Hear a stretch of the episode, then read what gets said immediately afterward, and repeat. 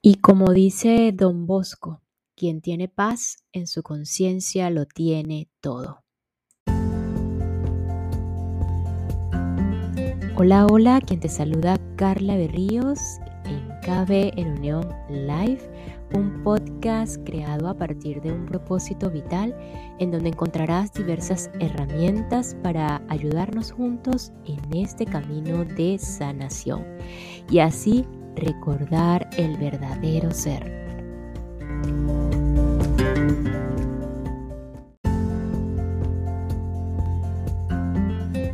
Aquí y ahora que tu paz interna sea tu prioridad, sin dejar de tomar acción y pues estando dispuestos a recibir la guía de tu maestro interno, del maestro interno de, de la cual cada uno de nosotros podemos conectar.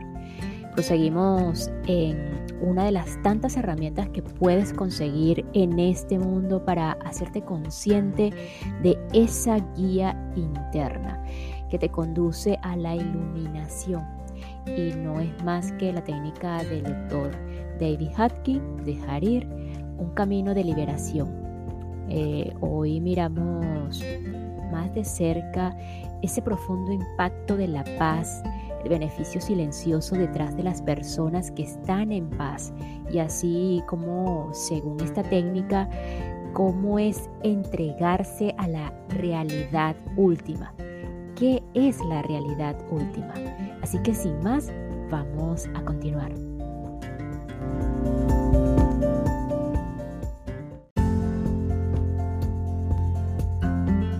Capítulo 12. La paz. En la paz ya no hay conflicto.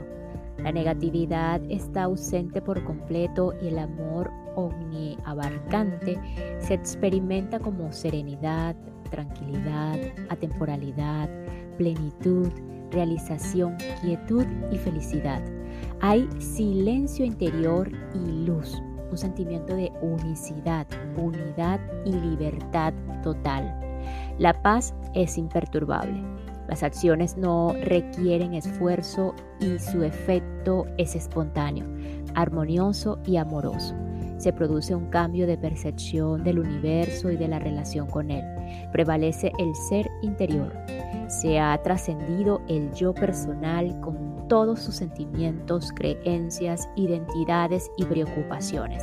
Este es el estado último al que aspiran todos los buscadores, tanto los religiosos como los humanistas o los que rechazan cualquier identificación espiritual o filosófica.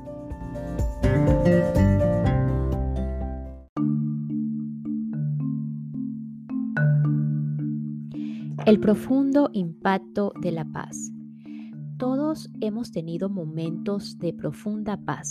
El tiempo y el mundo parecen detenerse de repente y entramos en contacto con lo infinito. En estos años se han publicado una serie de libros acerca de la experiencia de cercanía a la muerte vivida bajo diversas circunstancias por personas que murieron y luego regresaron al cuerpo. Por lo general, esa experiencia inolvidable transforma sus vidas, su visión del mundo, de su significado y del propio significado personal cambia considerablemente. En la película Horizontes Perdidos, una vez que el héroe experimenta Shangri-La, aunque regresa de nuevo al mundo, lo contempla de manera diferente. Desea a toda costa volver al Shangri-La, donde prevalece el estado de paz. Cuando vivimos la experiencia de la paz, ya no somos víctimas del mundo, ya no estamos a su merced como antes porque hemos tenido un destello de la verdad acerca de Él y de lo que realmente somos. Mediante la entrega continua experimentamos estos estados de paz cada vez más con más frecuencia. En ocasiones pueden llegar a ser más profundos y prolongados. Cuando las nubes se retiran, el sol brilla y descubrimos que la paz ha sido verdad en todo momento. La entrega es el mecanismo que desvela la verdadera naturaleza de la existencia. Cuando una persona está en paz, el test de kinesiología confirma su fortaleza. Nada mental, emocional o físico lo debilita. Ya no se identifica con el cuerpo. Los trastornos físicos pueden sanarse o no, pero a la persona le resultan indiferentes han perdido toda importancia. La experiencia de la paz interior viene acompañada de una gran fortaleza. Un campo energético de paz total es inexpugnable. La persona que ha encontrado la paz interior ya no puede ser intimidada, controlada, manipulada o programada. En este estado somos invulnerables a las amenazas del mundo. Por lo tanto, hemos dominado la vida terrenal.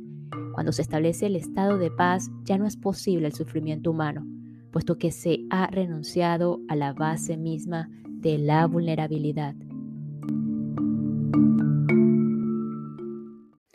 Y esta pausa es para enviar un saludo y agradecimiento a todos los que me escuchan y se encuentran en Uruguay, específicamente en el departamento de Paysandú, departamento de Salto, departamento de Durazno, La Valleja, departamento de San José, Canelones, Florida, Maldonado y departamento de Montevideo.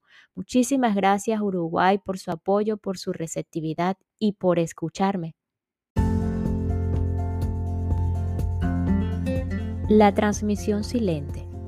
Calificamos a la persona que ha alcanzado este estado de paz como iluminada, entre comillas, o en estado de gracia.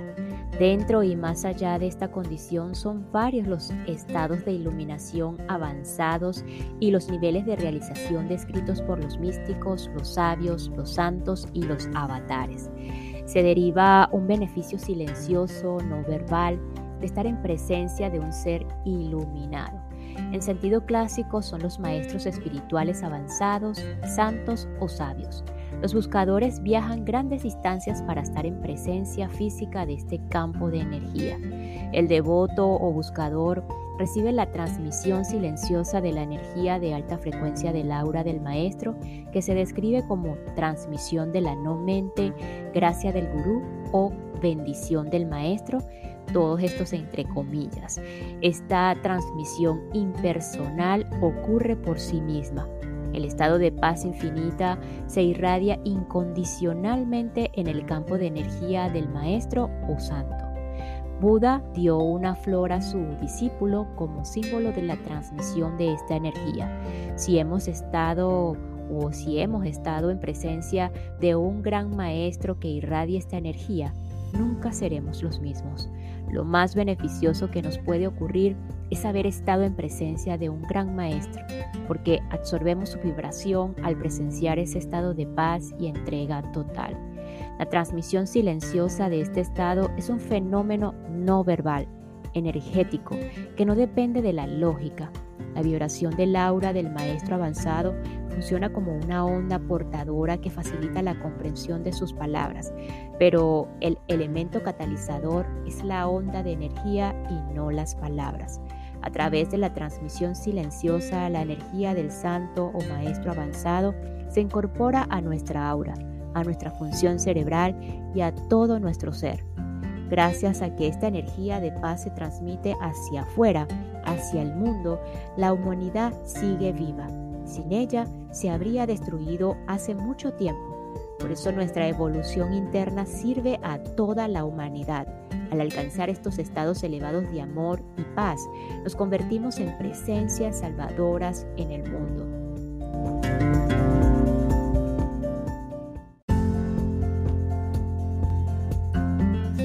Entregarse a la realidad última. El distintivo de este nivel es la ausencia de deseos. No hay necesidad de querer nada, porque todo se manifiesta en la vida de forma espontánea y automática, sin voluntad consciente ni esfuerzo. A este nivel, los pensamientos mantenidos en la mente son muy poderosos y tienden a manifestarse rápidamente. El fenómeno de la sincronía es continuo los mecanismos de causa y efecto y el funcionamiento interno del universo se revelan con claridad, puesto que somos testigos de la base misma de la realidad. Estos estados de conciencia muy elevados suceden espontánea e inesperadamente y tienden a recurrir y permanecer durante periodos cada vez más largos. Una vez que hemos experimentado esto, tenemos la intención de que el estado de paz sea permanente. En el relato siguiente se describe a qué se parece y cómo sucede este estado, experimentado después de tres años y medio de entrega continua. Era un frío día de invierno. La entrega había sido continua durante 11 días a un nivel de conciencia nunca alcanzado antes, ni siquiera durante el psicoanálisis tenía que ver con la base misma de la supervivencia del ego y su identificación como individuo. Guardaba relación como, con cómo experimentamos la propia existencia y con el deseo de experimentar el propio ser. A medida que pasaban los días, el proceso parecía no tener fin. Me surgió la duda, ¿estoy intentando lo imposible? Me quedó claro que la propia duda era un mecanismo de defensa. La abandoné y la entrega continuó a gran profundidad. Más tarde, ese mismo frío y lluvioso domingo, entré en un, en un restaurante, me senté solo en la mesa y de repente el mundo se transformó milagrosamente. Se produjo una profunda sensación de paz y quietud interior, mayor que cualquier cosa imaginable. La experiencia estaba más allá del tiempo.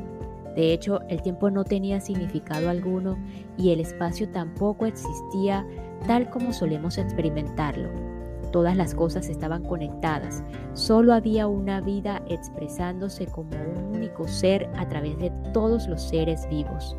No sentía ninguna identificación con el cuerpo ni interés por él. En la sala tampoco había ningún cuerpo más interesante que otro todas las emociones y acontecimientos estaban interconectados y todos los fenómenos se producían porque cada cosa manifestaba espontáneamente su naturaleza interior, como si el movimiento y el crecimiento fueran el desarrollo espontáneo del potencial. La quietud imperturbable tenía una cualidad como de roca. Era obvio que el ser real era invisible, sin, sin principio ni fin y solamente se había producido una identificación transitoria con el cuerpo y la historia individual. Parecía muy extraño que antes uno pudiera haber pensado que era un cuerpo aislado y separado de los demás, con un comienzo limitado y un final. La idea parecía absurda. Ya no había ninguna sensación de yo separado y el pronombre yo desapareció y dejó de tener sentido. En su lugar, estaba la conciencia de ser todas las cosas. Siempre las había sido y siempre las sería. El verdadero estado de ser estaba fuera del tiempo. El tiempo que el cuerpo había estado en la tierra parecía una fracción de segundo durante la cual la verdadera identidad atemporal había sido olvidada, debido a que uno había sido cegado por el pequeño yo. Entonces se reveló cómo había sucedido se había expresado el pensamiento de experimentar una existencia separada y esta expresión se había manifestado como una personalidad individual, con una identidad individual y un cuerpo físico que la acompañaba. La conexión interna de todas las cosas era absolutamente obvia. Era el universo holográfico descrito por Buda y la moderna física teórica, Ambos están de acuerdo en cuanto a la naturaleza intrínseca del universo.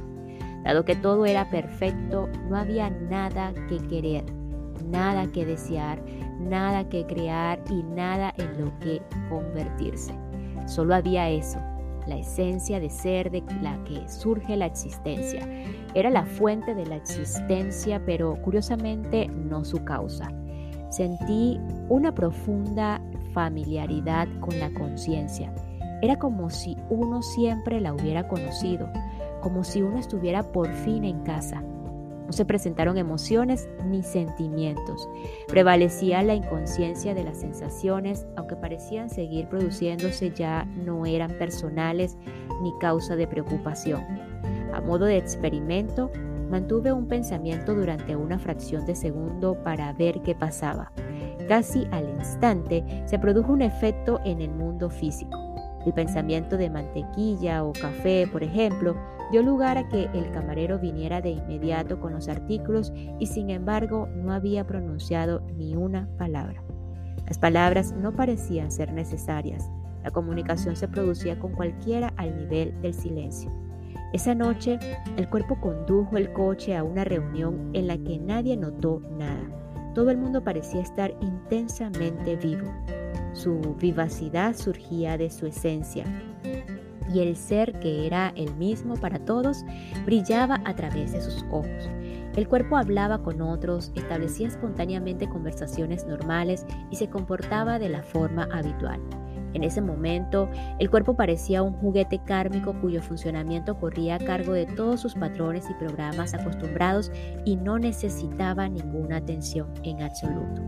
Parecía saber lo que debía saber o lo que debía hacer y lo hacía eficazmente y sin esfuerzo. Todas las conversaciones e interacciones eran presenciales como simples fenómenos no dirigidas. Una extraña vanidad parecía haber creído que había habido un pequeño yo autor de las acciones del cuerpo. En realidad, el cuerpo estaba a merced del universo y nunca había realizado sus acciones. Los fenómenos eran como vibraciones de la mente que no tenían realidad o existencia separada. Solo había totalidad. En realidad, solo existía esa unidad. A la tarde siguiente surgió un pensamiento. Ahora que se había revelado el camino hacia la realidad, era posible retornar a la conciencia de ser esa persona individual que antes se había aceptado como real así como el aire de la habitación no experimenta los contenidos de la habitación, ya no había un yo que experimentara mi propia existencia. En ese espacio ya no había un yo para experimentar el yo, yo soy. Retornar a la conciencia individual significaba que debía hacerse una elección. En realidad, la elección se hizo por sí misma porque no había ningún yo que la tomara. El deseo de experimentar al yo individual se volvió a reactivar por sí mismo. Estaba presente la opción de soltarlo, pero regresaron a la memoria las cosas que todavía no había terminado en el mundo. A medida que retornaba el sentido del yo, las elecciones eran observadas, no activamente decididas. Se estaba produciendo el proceso de retorno. Podía ser permitido o soltado fue permitido y continuo. Cuando amaneció, el retorno se había completado, pero ahora con una sensación diferente con respecto a la identidad personal. Se había revelado la verdad del ser. Acepté la responsabilidad por haber elegido experimentar una vez más la vida individual, aún sin creer en la existencia individual. De hecho, la elección consciente garantizó una completa responsabilidad por ello. Experimentalmente todo esto ocurrió de manera autónoma. Hubo un tiempo en el que los estados de conciencia antes comentados se creían exclusivas del místico. Sin embargo, en la actualidad, la investigación de estos estados y la información obtenida de ella se consideran la vanguardia de la ciencia, especialmente de la rama de la física relacionada con la mecánica cuántica y las partículas subatómicas. El estudio de estas partículas indica que no son objetos en el sentido habitual, sino que se trata de sucesos que se producen como resultado de las frecuencias de energía. Ahora, la conciencia o la ciencia postula una frecuencia trascendente más allá del espacio y el tiempo. Una impresionante serie de investigaciones realizadas en muchos laboratorios han demostrado que el cerebro percibe por medio de sofisticados análisis matemáticos de patrones de frecuencia. Estos hallazgos se han traducido en lo que se ha dado en llamar el paradigma holográfico, que afirma que en el universo todo está conectado, incluido la mente humana. En el holograma cada parte contiene la totalidad. En consecuencia, cada mente individual es capaz de reflejar todo el universo. Esta relación entre la ciencia y la conciencia constituye un campo que está atrayendo rápidamente el interés. Así lo evidencia la publicación de libros como El paradigma holográfico, La totalidad y el orden implicado, El Tao de la física, La danza de los maestros de Wu Li, Mindful Universe, Psychoenergetics Science y de artículos con títulos como Conciencia de campo y la nueva perspectiva sobre la realidad el universo implicado, desplegado, el modelo holográfico, física y misticismo, el medium, el místico y el físico. Entre los líderes de estas investigaciones, de estos investigadores, están el neurocientífico Carl Pribram de la Universidad de Stanford y el, el fallecido físico David Bohm de la Universidad de Londres. Sus teorías se pueden resumir así. Nuestros cerebros construyen matemáticamente la realidad concreta interpretando frecuencias de otra dimensión, el reino de una realidad primaria, pautada y significativa que trasciende el tiempo y el espacio. Por lo tanto, el cerebro es un holograma que interpreta un universo holográfico. Es interesante que las teorías de la física teórica avanzada, que son producto de las actividades del hemisferio izquierdo, ahora requieran un nuevo contexto para ser comprendidas. El contexto que se está desarrollando a partir de estas investigaciones de científicos que usan el cerebro izquierdo coincide con la realidad observada por el místico, que representa la función del cerebro derecho, así cualquiera que sea la ladera de la montaña que decidamos escalar, siempre terminaremos en el mismo punto, la cima. Una tercera manera de subir la montaña a través del mecanismo de la entrega. Por lo tanto, todos tenemos la oportunidad de comprobar la naturaleza última de la realidad, la misma que se revela al místico y al físico. Podemos visualizar que con cada una de las entregas damos otro paso ascendente por la ladera de la montaña. Algunos subirán hasta que la vista sea mejor y elegirán detenerse ahí. Otros irán aún más alto y algunos no estarán satisfechos para alcanzar la cima y verificarla por sí mismos. Si bien al llegar a ese punto ya no hay una persona individual que verifique nada, porque se ha rendido completamente.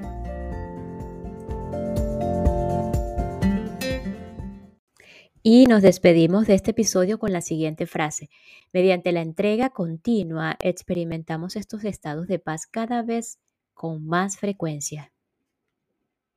Nos escuchamos en el próximo episodio para continuar con el camino de la liberación de Harrier de David Hodgkin. Muchísimas gracias, gracias, gracias.